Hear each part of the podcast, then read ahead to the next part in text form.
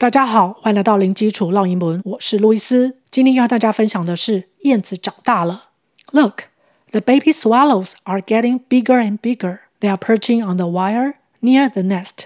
I guess the nest is too small for them. 分别是指什么意思呢？Look，你看，the baby swallows are getting bigger and bigger. 燕子宝宝变得越来越大只了。Baby 是小婴儿，swallow 是指燕子，两个音节。 Swallow swallow 合起来就是指燕子宝宝，请留意 baby 要放在 swallow 的前面哦。swallow 除了燕子之外，还可以当动词，不过意思跟燕子无关，是指吞咽。are getting get g e t 是指变成点点点，这边是用现在进行式来表达目前持续的动作，一直在变。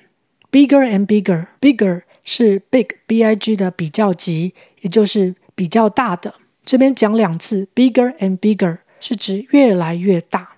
当然，这句话也可以只用一个 bigger，也就是 the baby swallows are getting bigger。不过意思上是指燕子宝宝变得比较大只。如果要强调是越来越大，那我们用 bigger and bigger。They are perching on the wire near the nest。它们都停在巢旁的电缆线上。Perch 是指停栖、栖息，一个音节 perch，perch。这边用现在进行式。are perching 是指此时此刻的动作，正停息在 on the wire。wire 是指电线、电缆，near 是靠近，nest 是巢，一个音节 nest nest。I guess the nest is too small for them。我猜对他们来说，巢已经太小了。Guess 是猜测，too small 太小了。我们再来复习一次。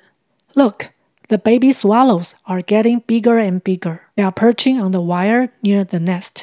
I guess the nest is too small for them.